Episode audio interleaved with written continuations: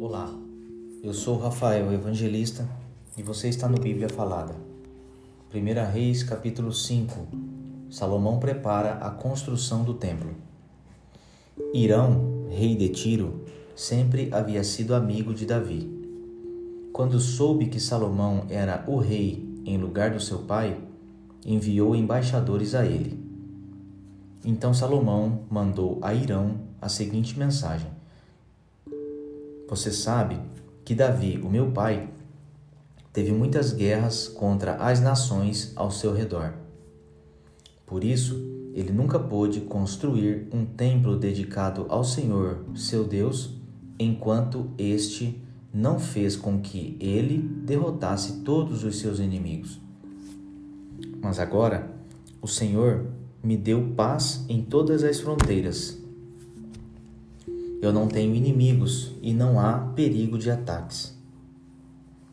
Deus prometeu o seguinte a Davi, o meu pai: Seu filho, que eu vou pôr como rei depois de você, construirá um templo para mim. Portanto, eu resolvi construir um templo para a adoração do Senhor Deus. Por isso, Mande cortar cedros do Líbano para mim. Os meus operários trabalharão junto com os seus, e eu pagarei aos seus operários o quanto você quiser. Como você sabe, no meio do meu povo não há quem saiba cortar árvores tão bem como a sua gente da cidade de Sidom. Quando recebeu a mensagem de Salomão, o rei Irão ficou muito contente e disse: Louvado seja hoje o Senhor, que deu a Davi um filho cheio de sabedoria, para ficar no lugar dele como rei daquela grande nação. Depois mandou dizer a Salomão o seguinte: Recebi a sua mensagem e vou atender o seu pedido. Vou providenciar os cedros e os pinheiros. Os meus operários levarão as toras do alto dos montes Líbanos até o mar e farão jangadas com elas. Depois a levarão beirando o litoral até o lugar que você escolher.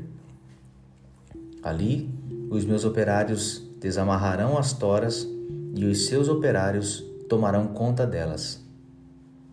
E eu gostaria que você fornecesse a alimentação para os meus operários. E assim Irão ofereceu a Salomão toda a madeira de cedro e de pinho que ele pediu. E cada ano Salomão forneceu a Irão duas mil toneladas de trigo e quatrocentos mil litros de azeite de oliva puro para alimentar os homens dele.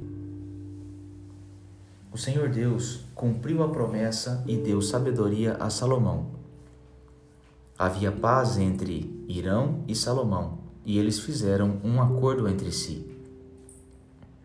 O rei Salomão convocou em todo o Israel um grupo de 30 mil trabalhadores forçados e pôs Adonirão como chefe deles. Salomão dividiu esses trabalhadores em três grupos de 10 mil homens.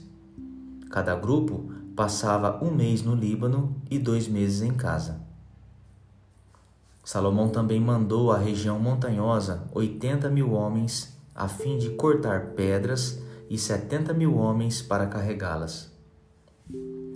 Ele colocou três mil e trezentos chefes para dirigir o trabalho deles.